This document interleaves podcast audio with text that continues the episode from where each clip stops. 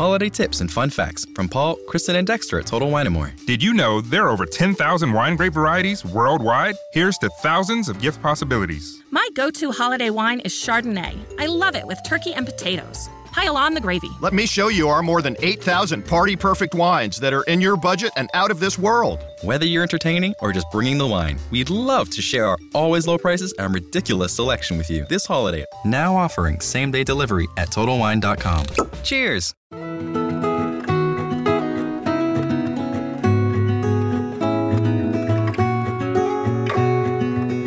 Olá, meu povo. Eu sou o Marcelo Castro.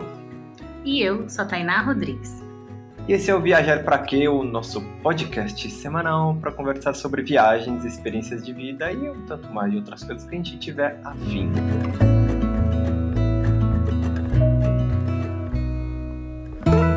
Quem viaja de casal sabe as alegrias e as tretas que é ter uma companhia 24 horas do dia com você. Sete dias por semana, além de tudo. A gente brinca que a nossa viagem foi o tirateima para saber se realmente queríamos viver junto pro resto da vida. Só que como a gente casou no avião, ia dar ruim se isso aí não tivesse dado certo.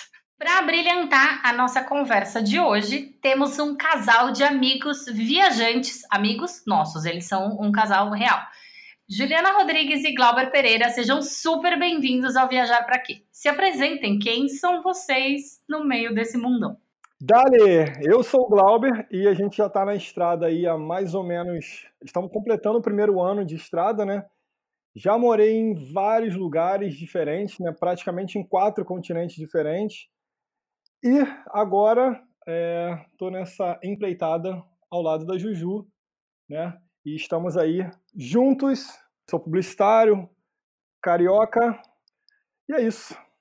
Meu nome é Juliana, mais conhecida como Juju. Tenho 32 anos, carioca.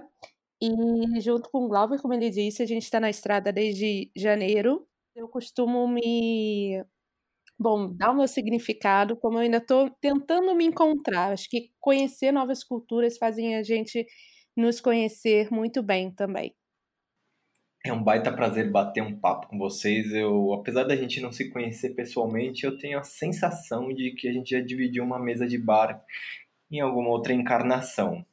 Então, super obrigado por aceitar o convite e para começar a nossa conversa, nos diga, viajar para quem, casal? Pois é, Marcela. Engraçado, né? Que eu tenho a mesma sensação. Em algum momento a gente dividiu essa cerveja gelada. É, então. Eu já dividi, só queria deixar isso bem claro, tá? Enquanto ele estava lá bem curtindo em Recife, a gente estava aqui compartilhando a nossa cerveja.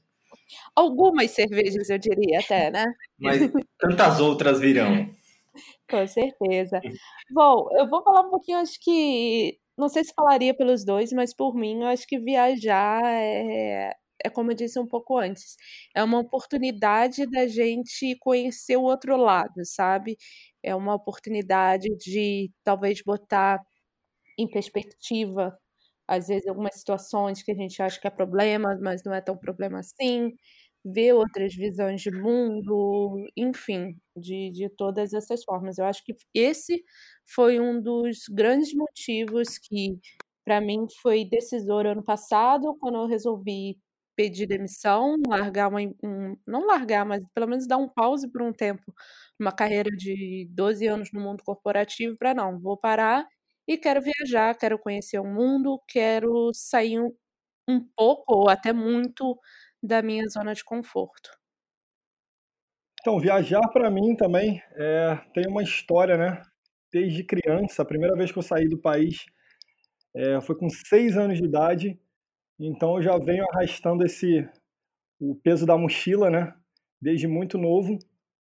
E eu sou muito ligado em coisas exóticas, assim. Né? Eu sempre digo é, para a Ju que quanto mais exótico o destino, mais eu me conecto com ele, assim. Eu sempre busquei é, países da África, da Ásia, sempre gostei de ir atrás dessas culturas. E, cara, quando eu tô num lugar desse, assim, que eu tô imerso em vida local, para mim, tipo, é, é transformador, não tem como descrever é, a sensação. Então,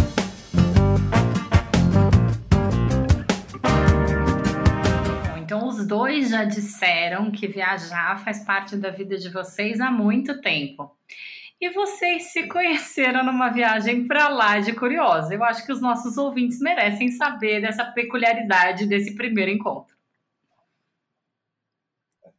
Bom, você quer a minha versão ou a versão do Paulo? Eu diria que tem umas leves, uns leves nuances de diferença aí.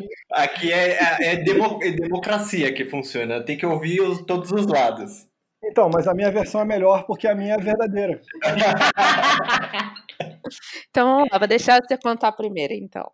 Então, coisa que muita gente não sabe, né? Quer dizer, hoje em dia muita gente já sabe, né? Que a gente se conheceu numa viagem, né? Que também não tem muito tempo. E a gente se conheceu num cruzeiro de carnaval, uh, indo, saindo do Rio, né? E indo para Salvador. é, e acho que desde então, assim, a gente é, sempre falou de, de morar fora, né? Depois que a gente começou a namorar e, e o fato de ter se conhecido numa viagem, a Ju já tinha feito intercâmbio, eu também tinha acabado de voltar de intercâmbio. E a gente, assim, parece que isso foi o, o ponto inicial para a gente voltar, né, a se conectar como, como viajantes, assim. Então, é, depois disso a gente começou a, a amadurecer a ideia de voltar a viajar, né, da forma que a gente fazia antes. Não, e vale o complemento que a gente, como ele disse, se conheceu no carnaval de 2014, março. A gente começou a namorar em julho. Bom, oficialmente namorar, aquele namoro que você atualiza o status do Facebook. E depois a gente tomou a decisão de morar na Irlanda em, bom, setembro mesmo, né? Então a gente tinha oficialmente dois meses de namoro quando a gente olhou um pro outro e falou: sabe de uma coisa? Vamos embora, vamos viajar, vamos morar fora. E aí a gente começou a desenhar nessa jornada e a gente se mudou para Dublin em maio de 2015.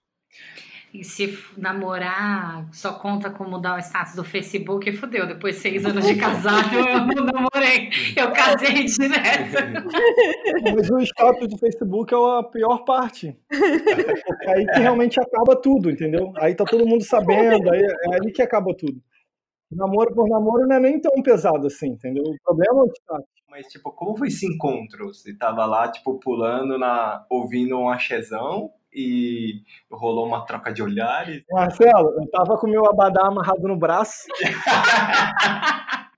Esse é o clássico, né?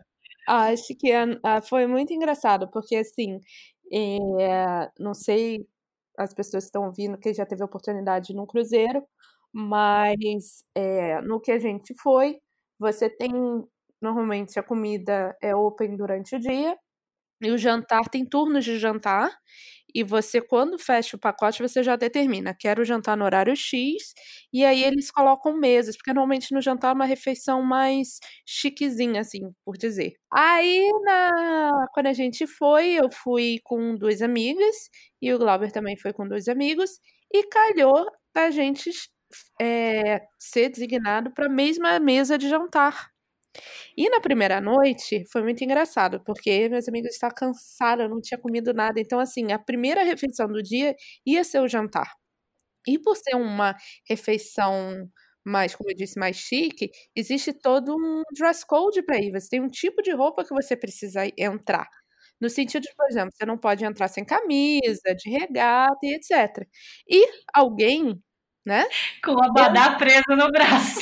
É, quase isso. Alguém quase chegou. Isso, quase isso. Chegou, entrou de regata, sentou na mesa e queria fazer o pedido. E é aquele jantar assim, são cinco pratos, enfim. E aí o garçom, com toda a educação, falou que ele não podia estar ali daquela forma. E tentou falando para que ele tinha que sair. Só que se ele saísse para trocar e voltar, ele ia perder o horário de jantar. E aí ele chamou Deus e o mundo. E eu, ó, vocês sabem como é que é, né? Mulher com fome e cansada, eu não queria ver ele na minha frente. Eu já tinha xingado ele de tudo quanto é nome, porque ele não tinha lido as regras que tinha que vir com que fosse com uma blusa de manga. Mas assim, é, é um pouco complicado, né? Porque eu tinha malhado o ano inteiro pro carnaval. Como é que eu, como é que eu ia chegar no jantar sem tá vestindo uma regata, né? Então, eles também têm que entender o meu lado, né? Eu sei que ele tentou falar com Deus e o mundo, ele chamou o gerente, chamou tudo. O Aí, Mestre estava na nossa mesa, é... o Mestre veio me atender. Aí eu sei que no final ele conseguiu convencer de deixar ele lá trocar de roupa e voltar. Só que aí, como esses jantares são vários, tipo, é entrada, massa, não sei o que, tem, tem a toda a ordem, eles não iam fa fazer o pedido, não vir comida até ele voltar e fazer o pedido. Ou seja, aí mesmo que eu falei, eu não quero mais, não quero mais olhar na cara desse menino na minha vida. Esse era meu sentimento depois de Aí depois das primeiras doses de álcool. É, aí depois, é, já tem a balada no navio, etc. Aí a gente ficou.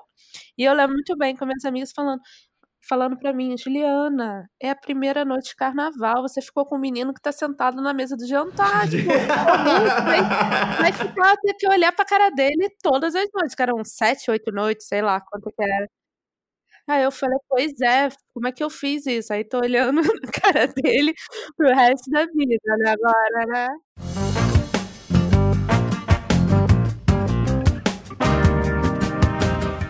Aí, dois meses depois, vocês começaram a namorar e mais dois meses vocês resolveram ir para Dublin.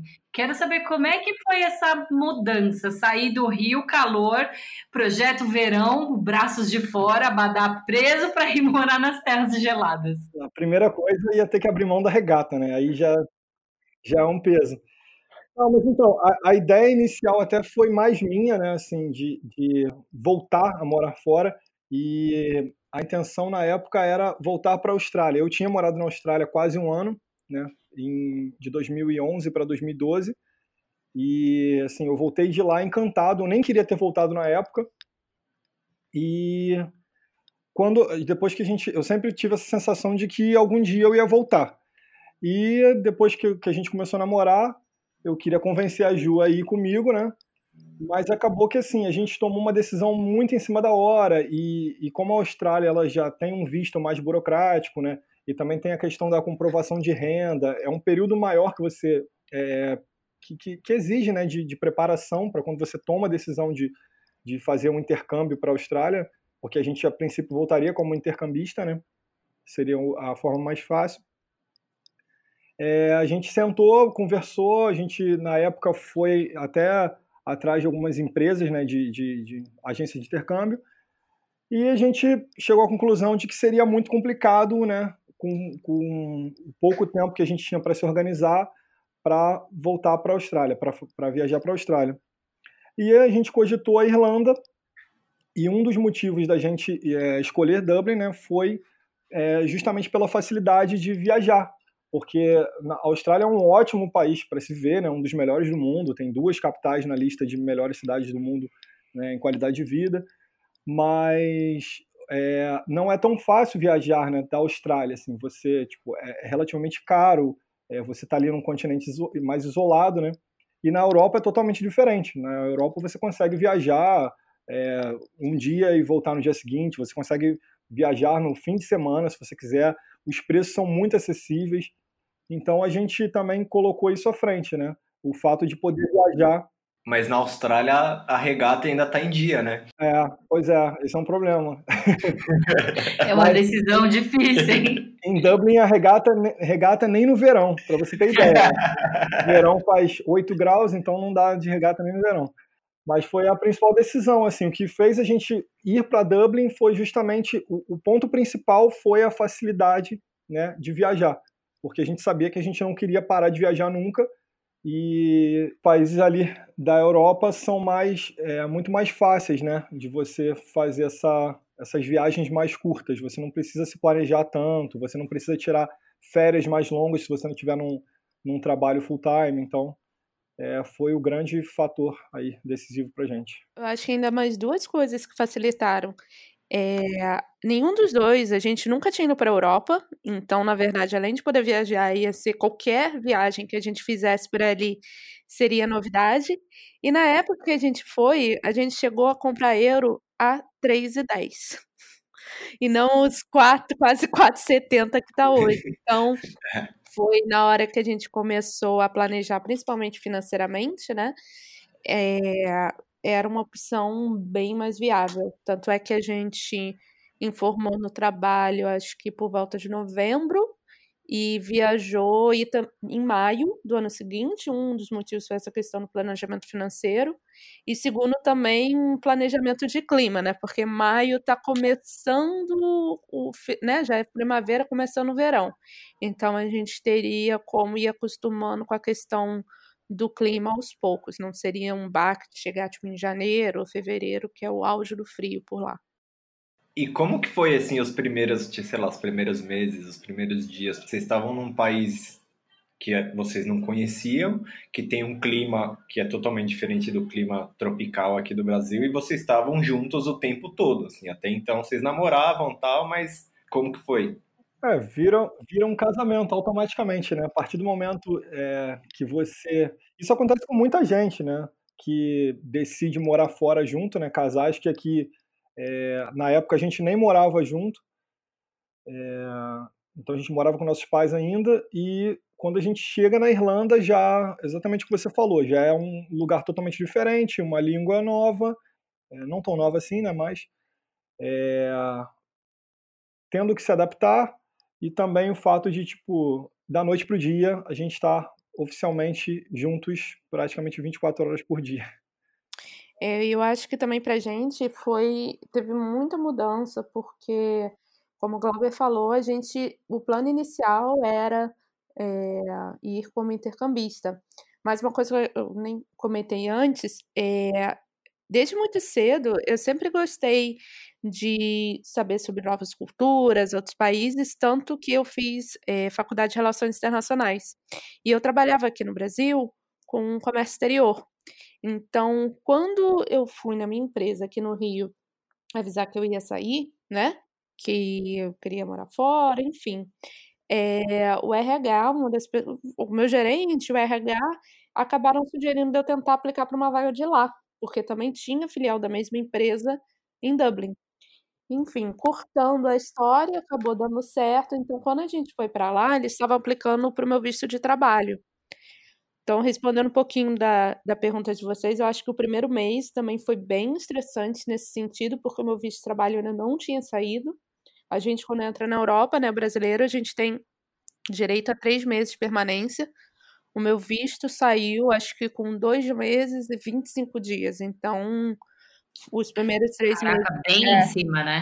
Foi extremamente estressante, porque era, eu não podia trabalhar, eu não podia, tipo, é, estudar, eu não podia também, a gente estava segurando grana, porque não sabia o que ia acontecer, porque o visto podia, era um dos, se não, se não me engano, o primeiro visto que a empresa aplicava, né, para estrangeiro, então o processo podia estar errado, podia ser negado, podia demorar mais, então esse foi a pimentinha, vamos dizer assim, do estresse nos primeiros três meses, mas aí depois que o visto saiu, é, acabou dando também bem mais estabilidade pra gente enquanto a gente estava lá. É, que timing, né? Ô, ô chefe, tô indo embora, quero viajar. Ah, você quer ir? Você quer ir pra Irlanda? Quero. Ah, então tem uma vaga lá na Irlanda, tá afim de ir. Tipo, que time perfeito também. Não, foi ótimo, graças a Deus. E aí, depois que a gente já tava lá, e você, acho que muito quando você vai morar fora acontece isso, cara, uma coisa que nem passava pela minha cabeça ou pro Glauber. É, você começa a entrar em contato com muita gente que tem cidadania. E aí, eu sempre soube que o meu avô eu cheguei a conhecê-lo, né, por parte de pai, que ele faleceu meu pai ainda era criança, mas é, ele era português e eu nunca parei para pesquisar e no fim, estando lá conhecendo outras pessoas, eu fui pesquisar melhor e descobri que também tinha direito à cidadania. Então aí a partir do momento que a gente, né, fez todo o processo, eu tirei minha cidadania portuguesa, aí que deu mais estabilidade, né? Porque aí você estando na Europa, União Europeia, você já tem outros tipos de direito, enfim. E aí facilitou bastante para a gente também. Tanto é que a nossa ideia era ir para lá seis meses, um ano, e a gente ficou quase quatro anos morando em Dublin.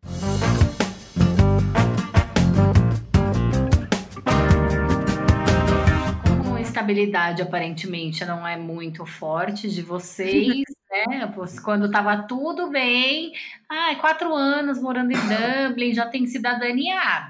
Ah, para quê, né? Vamos se jogar aí no, no mundo né? Vamos ser viajante full time. Quero saber qual que foi, como foi esse start. Vocês já falaram que vocês já gostavam de viajar muito tempo antes, mas até então vocês tinham viajado nesse esquema aí, tu faz intercâmbio e volta. Como que foi essa essa decisão assim? Então, chegando na, na, assim que a gente começou, né, a se estabilizar em Dublin, assim, eu já com, com trabalho é, full time, a Ju com, já com esse visto, né, e a gente começou a ter uma renda bem legal assim para nós dois. E a gente começou a enfim né fazer as viagens curtas que todo mundo faz lá né, nos países europeus. E a gente fazia muitas viagens durante um ano assim o que é até bem normal entre a galera lá. E a gente viajava para sei lá quatro cinco seis países no ano e só que a gente sempre ficava com aquela saudade do Brasil. Então a gente tinha que conciliar as férias do trabalho, né? Isso tudo com o Brasil, com é, sei lá, conhecer cinco, seis países por ano, né? A gente sempre tirava férias, é, a, que é bem normal lá, tirar férias é, junto com os feriados. Então você meio que prolonga suas, su, seus dias, né? E você pega uns feriados nacionais e coloca mais dois dias seus de férias. E o que é bem normal lá na Irlanda, porque você consegue, é, diferente do Brasil, você consegue tirar é, dias únicos de férias lá. Por exemplo, eu não sou obrigado a tirar 15 dias de férias ou 20 dias de férias seguidos, né? Eu posso escolher tirar até meio dia de férias se eu quiser na Irlanda. E foi isso que, assim, abriu nossos olhos e a gente estava bem empolgado para viver dessa forma. Só que chegou no momento que viajar seis, sete vezes por ano não estava sendo suficiente. A gente voltava de uma viagem, a gente viajava durante, sei lá, dez dias. Voltava da via de, de viagem, ficava 15 dias na Irlanda, a gente já estava desesperado para ir de novo. A gente falou, cara, não está dando certo, a gente precisa viajar mais, a gente precisa ficar mais em contato é, com outros países, né? E aí essa foi a decisão, né? Depois de quase quatro anos, de largar tudo e viver definitivamente viajando.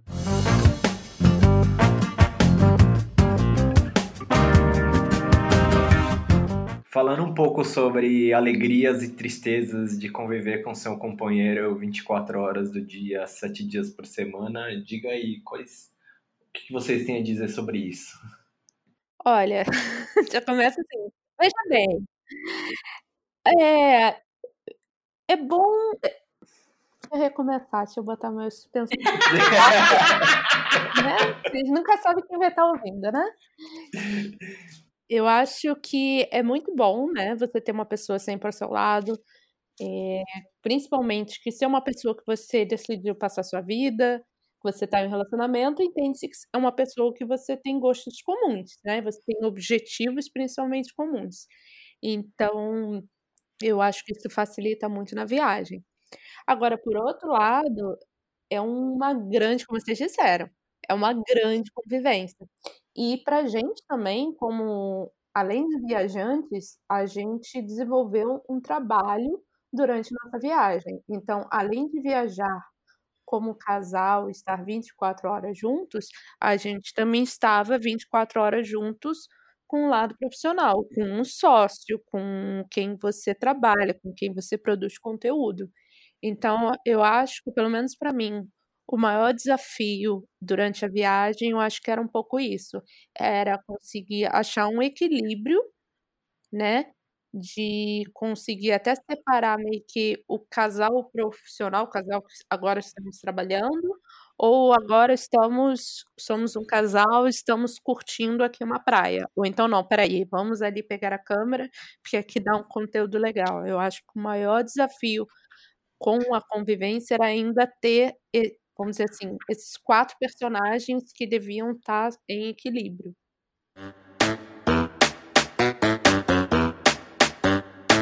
Aproveitando esse assunto, vamos falar dos backstages? O que que tá por trás daquelas fotos maravilhosas que vocês dois fazem? Porque no Instagram é assim, né? As pessoas veem as piscinas com borda infinita, mas não vê os miojos que a gente come. Então eu quero saber perrengue, comida, problema de rua, transporte. Conta pra gente esse outro lado que as fotos no Instagram não mostram. Eu acho que é o maior perrengue que a gente passou, que assim, sabe aquele negócio que acontece que no fundo, no fundo, no fundo, você sabia que podia estar errado, mas você tenta nem pensar muito, porque senão vai atrair energia para dar errado. Foi tipo isso, foi quando a gente tentou, a gente ia para o Sri Lanka e aí a gente foi negado, na verdade, o Glauber ele estava com um passaporte que já estava, é, eh, não tinha mais espaço para carimbo e é, não deixaram a gente embarcar, porque existe uma lei, por questão de espaço e questão de validade de passaporte, você, né, alguns países exigem que você precise de seis meses né, para entrar, e o dele tinha cinco meses e 28 dias, era alguma coisa assim. E como a gente não teve tempo para que parasse um lugar para dar tempo de renovar o passaporte dele, a gente meio que arriscou, achou que não, ia chegar lá, a gente estava indo para um país que também estava é, numa, vamos dizer assim, uma crise de turismo, né, por causa dos atentados no início do ano, tanto é que eles estavam, é, algumas nacionalidades nem precisavam mais de visto, a gente foi meio que pensando nisso, chega lá, vamos, eles devem fazer vista grossa e a gente vai entrar. E acabou que a gente estava saindo da Malásia e a companhia aérea nem deixou a gente embarcar. Então, acho que foi um. Por mais que a gente sabia que existia alguma chance de acontecer, a gente deixou, calou a vozinha que estava na cabeça e foi que a gente já tinha todo um roteiro, a gente já tinha é, até questões de trabalho, praticamente todos os hotéis que a gente ia fazer lá eram com né, produção de conteúdo. E a gente, infelizmente, a gente ainda conseguiu embarcar, a gente conseguiu renovar o passaporte dele, mas em vez de passar de nossa da Malásia? da Malásia. Olha que interessante a gente foi na embaixada da Malásia era a única embaixada no sudeste asiático que tinha impressora de passaporte. Então o passaporte estava pronto em três dias úteis não precisavam mudar para o Brasil. Se, a gente tivesse parado em qualquer outro lugar, ia demorar pelo menos umas duas semanas. Hum, só que a gente ainda deu azar que tinha dois feriados na semana que a gente estava lá. Mas enfim, a gente ia para o Sri Lanka inicialmente ia passar acho que 16 dias e a gente só passou quatro ou cinco. China foi, mas não conheceu nem um décimo da que a gente queria. Acho que foi o, perrengue mais, assim, que deu mais tristeza de todos, né, amor? É um perrengue chique, né? Você não... Eu ia falar isso. Ai, não posso embarcar porque não tem carimbos, não tem, não tem, não tem espaço para carimbar, né? É, o, é exatamente o perrengue chique, mas é muito frustrante, né? Principalmente é, era realmente um país que eu queria muito conhecer e a gente tinha um roteiro bem legal lá de de imersão mesmo, de cruzar o país, de cruzar o país de trem, mas também tem que agradecer nesse ponto porque a gente teve pouquíssimos perrengues. A gente teve o básico, né, de economizar alguns pontos e, e ter que comer miojo em um hotel de luxo, mas isso não é perrengue, isso é, isso é, isso é conhecimento e, e oportunidade.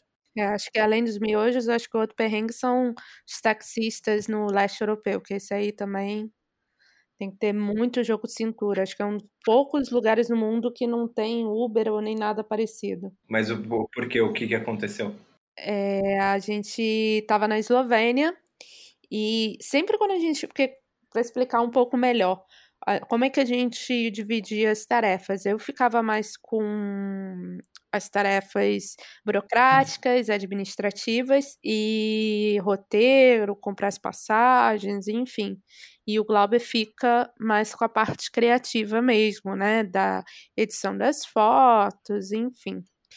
E uh, eu sempre, antes, quando a gente chegava num lugar, a gente fez o leste europeu mais com ônibus, eu sempre mandava mensagem pro rosto ou pro hotel perguntando qual era a melhor forma de chegar lá.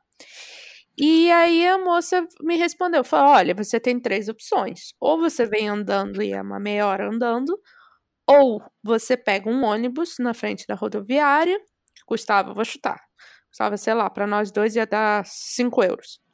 Ou você pega um táxi na, é, pega um táxi e que deve dar um valor médio de uns 7 euros. bom, pegar ônibus, ainda não dá, etc. 4, eu pago 7, pego um táxi. E eu falei, então tá bom. A gente chegou, e aí, bem na frente da rodoviária, tinha uma. aquela fila, né, de taxista. A gente primeiro entrou, parecia ser tipo uma cooperativa, a gente entrou. Sério, eu acho que a bandeirada do táxi já foi tipo uns 6 euros. E a mulher falou que a corrida Nossa. toda ia dar uns 7. Eu sei que o cara andava, andava e eu olhava no mapa, tava indo pro caminho totalmente diferente.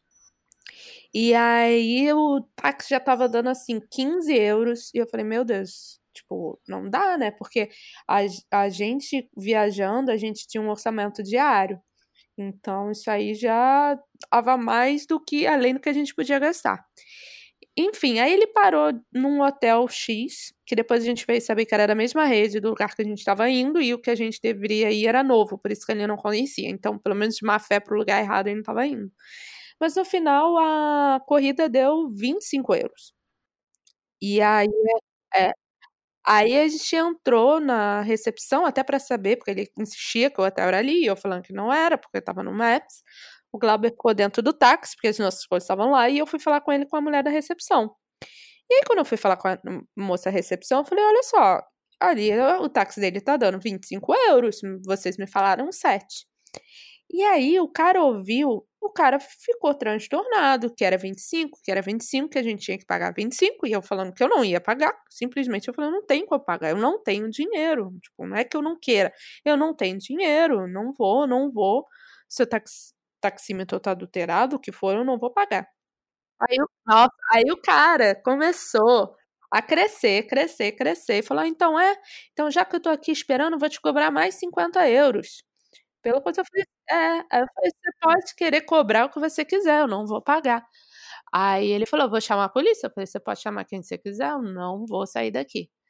Aí nisso, tadinho, o Glauber tava no carro, não tava entendendo nada que tá acontecendo. Aí saiu e eu morrendo de medo do cara entrar naquele táxi e ir embora com tudo. Eu falei, Glauber, não sai dentro desse carro, pelo amor de Deus. Aí eu sei que depois de muito. É, eu falei com o cara, eu falei, cara, a gente tá vindo de outro país, sabe? A gente veio de ônibus, a gente, na passagem de ônibus, a gente gastou nós dois 10 euros.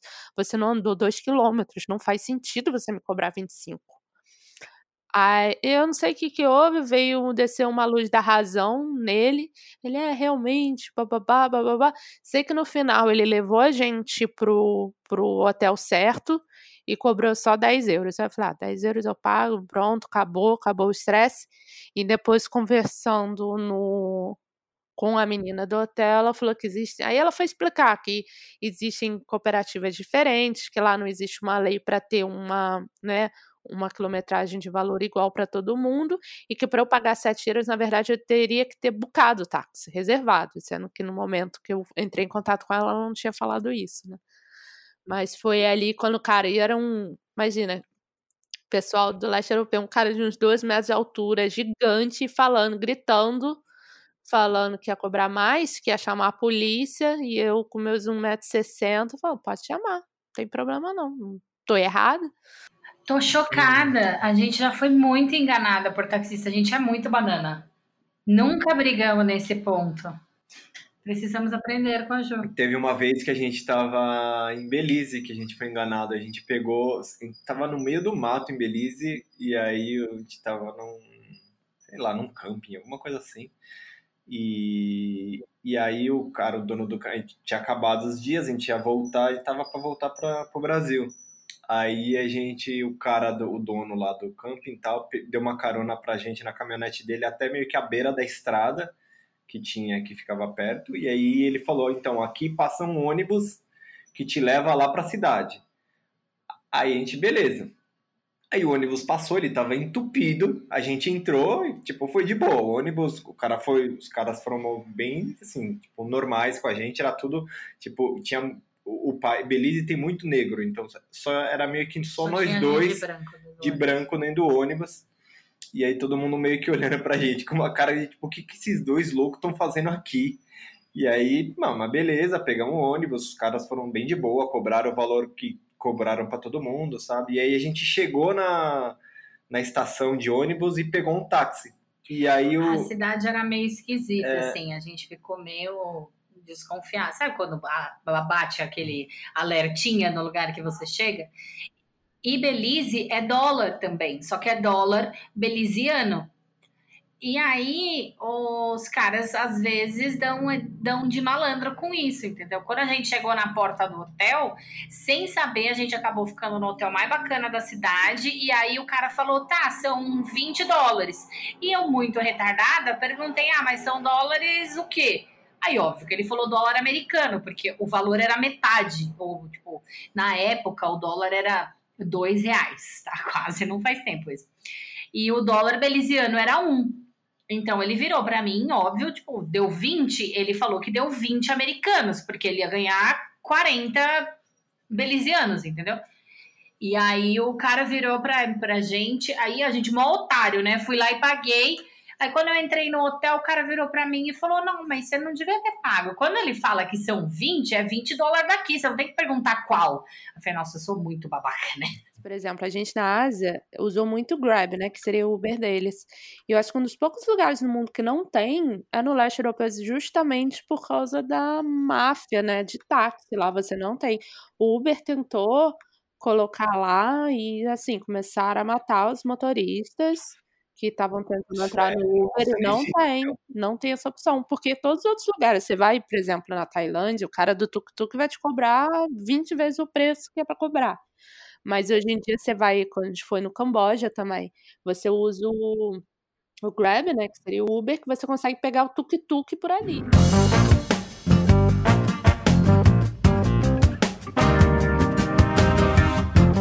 A gente já falou muito de perrengue, vamos pro lado mais bonito. Conta coisas surreais de bacanas que aconteceram com vocês aí nessa estrada. Nossa, surreal tem muita coisa, hein? E uma coisa ruim de viajar full time, não, não que seja ruim, né? Mas é que você é, vive com tanta intensidade. Tipo, a gente passa assim, dia após dia, vendo coisas é, incríveis, né? E a gente parece que não dá tempo de processar.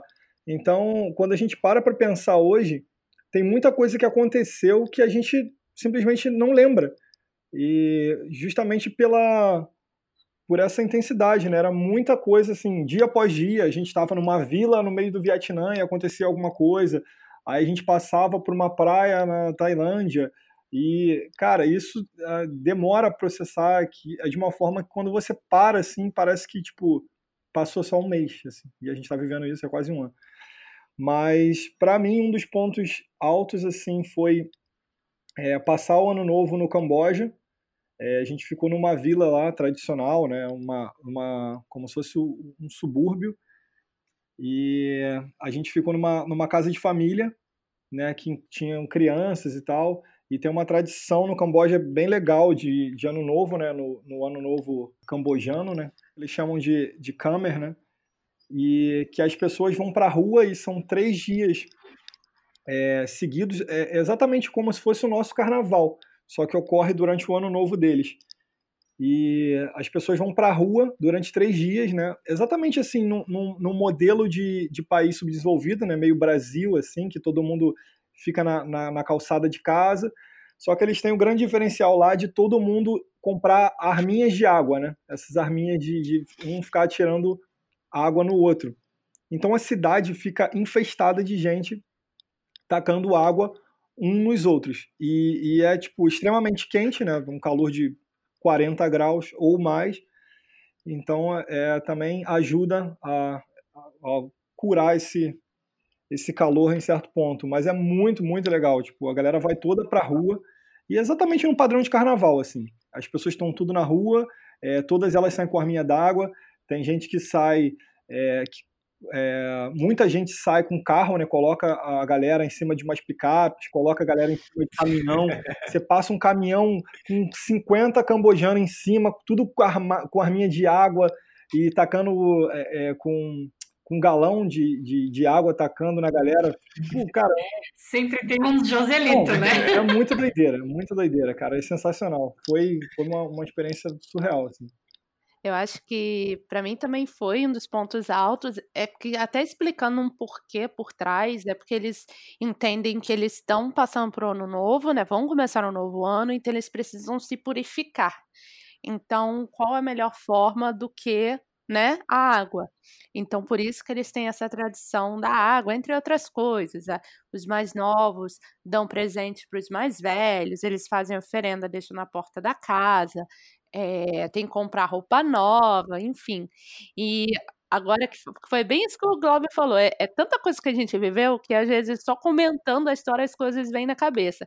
Lembrei de um leve perrengue nesse dia também, porque a gente foi para para a rua principal e, obviamente, a gente não tinha arminha d'água e a gente precisava comprar. E aí vinham umas arminhas enormes assim.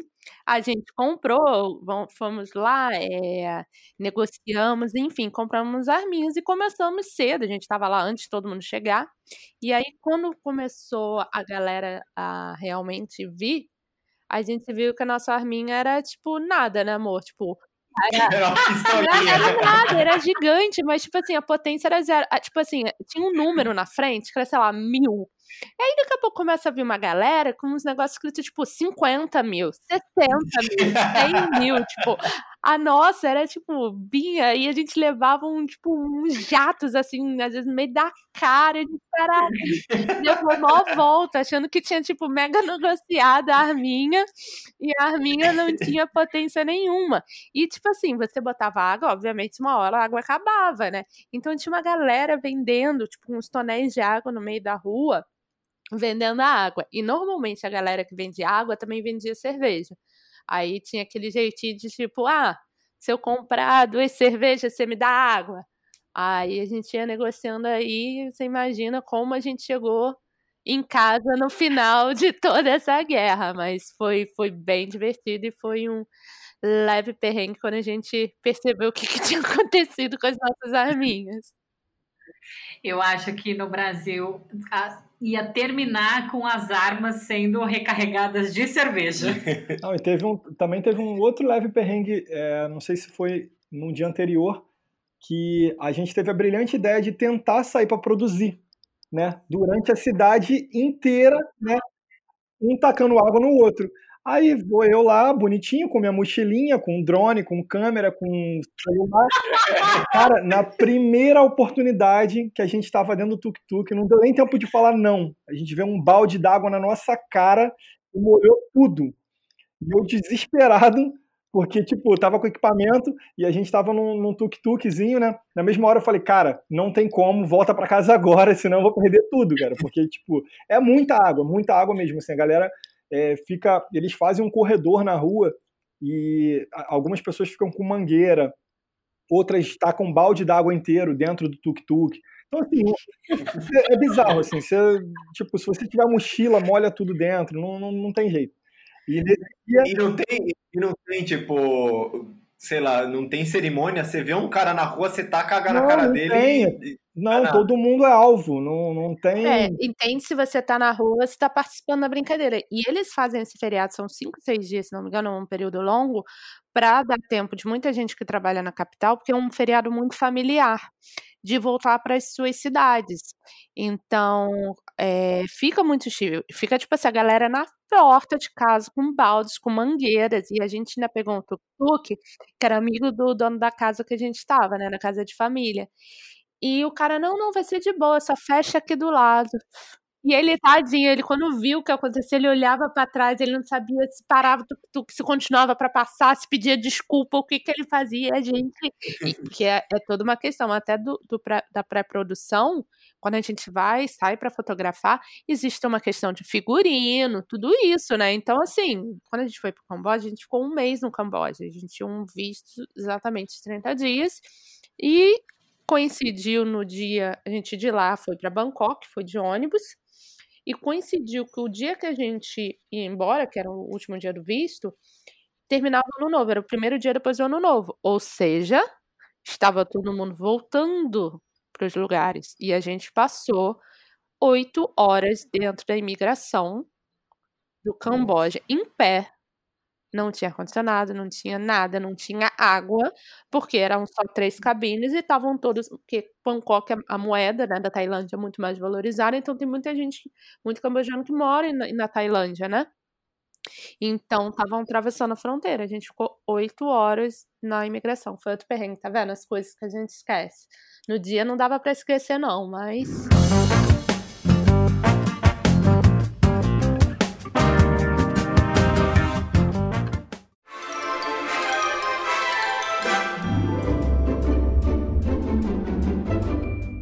A gente entra num. Como que eu posso dizer? Num momento a gente criou um. Um momento especial para esse podcast. A gente ainda não tem um nome, a gente tem várias, várias ideias, pode ser vai ou racha, pinga fogo. Eu não sei de onde você tirou pinga fogo, é muito bem esse nome. pinga fogo. Mas enfim, a gente vai fazer uma pergunta e vai ter que vocês respondem a primeira coisa que vem na. Só que assim, como vocês são brother, a gente resolveu dar uma pimentada nessas perguntas e deixar as escolhas de vocês mais difíceis. Preparados? Um, dois, três e. Qual a comida você comeria todos os dias pelo resto da sua vida? Hum. Açaí, eu acho. Ju? Ju? Sopa de siri. Nossa, que sopa de siri! Cara, Eu vou explicar, é uma comida afetiva da minha infância, como eu vou fazer, era uma sopa de ervilha com siri, então tem toda uma história. usar a mesma calcinha ou cueca três dias ou a mesma camiseta três semanas? Mas eu já faço esse lance de usar a mesma cueca durante três dias. É, não, essa pergunta foi a Tainá que fez. Eu acho que três dias, a mesma cueca pra quem tá viajando é bem de boa. Quem tá viajando é é ostentação. O normal é uma semana, Tainá. Você tá de brincadeira. Ah, pra mim seria camisa três dias, três semanas. Harry Potter ou Senhor dos Anéis? Harry Potter. Não vou esperar nem o Glauber responder essa. Harry Potter. É, Woody. Quem que é o Woody? O Woody não tá nessa lista. Woody. Caralho, mas eu não gosto de. Até hoje eu não consegui convencer ele de assistir um Harry Potter. Melhor Pokémon. É, definitivamente. Pica. Pokémon é muita história. Já tinha Pokémon quando você morou no Japão? Não, né? Não, mas tinha. Na época era, eu era viciado em Dragon Ball, que tava bombado lá. Ai, eu não era muito Pokémon, era de Chiquititas. Eu não assisti muito Pokémon. Mônica, Rachel ou Phoebe? Porra, você tá de sacanagem comigo, cara. O Glauber não sabe nem quem é. Pô, eu sei que é de Friends porque a Ju enche no saco, mas caralho, eu nunca assisti isso na minha vida, gente. Vocês não estão entendendo. Quando ele pôs. Tipo, o Glauber não assiste nada. Mas e aí, das três, qual que é? Ai, é Rachel. Pra mim, Rachel. Então, eu, eu ia falar, pra mim, o Goku. Funk ou pagode? Nossa, você vai deixar os dois sem saber o que responder. Pô, é, essa aí os dois.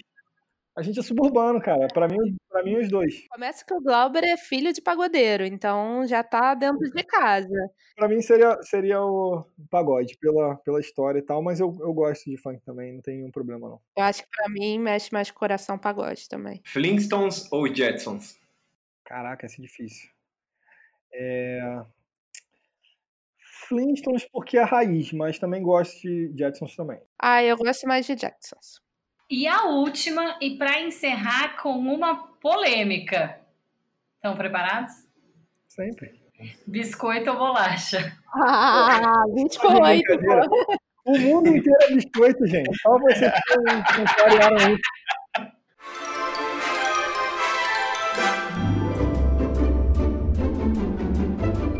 E é chegado o momento jabá. Conta aí pro povo onde eles acham as fotos maravilhosas, as histórias e acompanham as viagens de vocês. Então, para quem quiser me achar, eu sou o Glauber e atualmente no Instagram estou como Glaubel, com exatamente o meu, o meu nome, né? Mas com W no final. E as pessoas me perguntam muito da onde vem esse W, eu falo que nem eu sei, porque eu peguei exatamente o meu nome e fui substituindo por alguma letra até chegar num arroba que é, ficasse mais próximo do meu nome possível, né? É, quem quiser conhecer um pouco mais do meu trabalho, tá lá no arroba Glaubel, e aquilo lá, assim, a gente ainda está postando algumas coisas da Ásia, né, porque, como eu disse, a gente produziu muito conteúdo para alguns anos aí é, pela frente. E como a gente produz muito para marcas, é, lá não tem muitas coisas ainda, né? Não dá tempo de, de postar tudo numa velocidade que seria o ideal. Então tem lá, sei lá, 5% do trabalho que a gente faz aí para as marcas. Quem quiser dar uma conferida tá lá no feed. E vocês podem me achar tanto pelo perfil do, do Glauber, ou se quiser procurar diretamente o meu arroba é Juju. E lá no feed você vai ver várias fotos da nossa viagem, inclusive todos, todos os lugares que a gente passou né, nesse, nesses últimos nove meses, ainda estão lá nos destaques. A gente viajou por 27 países, então se você está programando alguma viagem para esses lugares, dá uma olhadinha lá. E qualquer dúvida, só mandar um direct ou quiser só trocar uma ideia, só mandar lá e a gente vai se falando. É isso aí, galera. Espero que todos vocês tenham gostado. O papo foi super massa. E se vocês quiserem falar com a gente, manda um e-mail aí, contato arroba t mais m, procura a gente no Insta, arroba t mais m, e até a próxima semana, beleza? Falou, gente. Um beijo e tchau.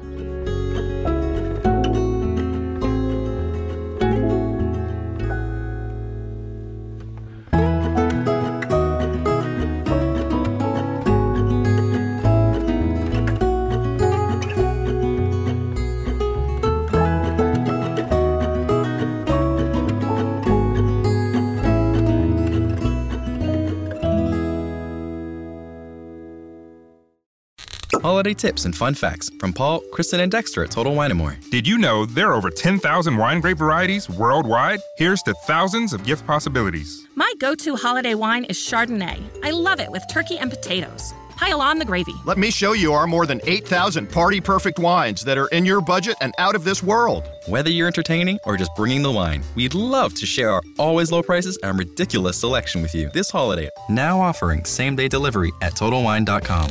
Cheers! Hi, it's Flo. And you know what word I don't get? Shampoo.